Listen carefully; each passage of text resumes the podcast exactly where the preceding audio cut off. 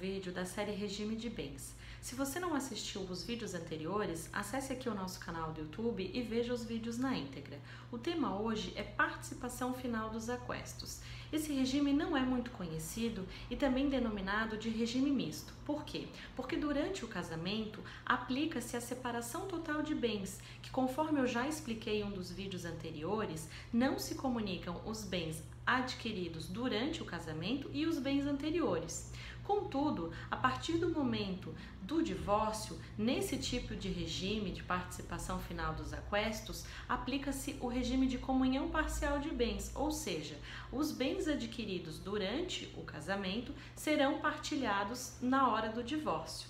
Se mesmo assim você ainda tem dúvidas sobre qual o melhor regime de bens para o seu caso, não se esqueça, consulte um advogado e qualquer outra dúvida, acesse o nosso site, mande um e-mail e fique sempre atento ao nosso canal do YouTube, pois toda semana temos um vídeo novo para você. Até mais!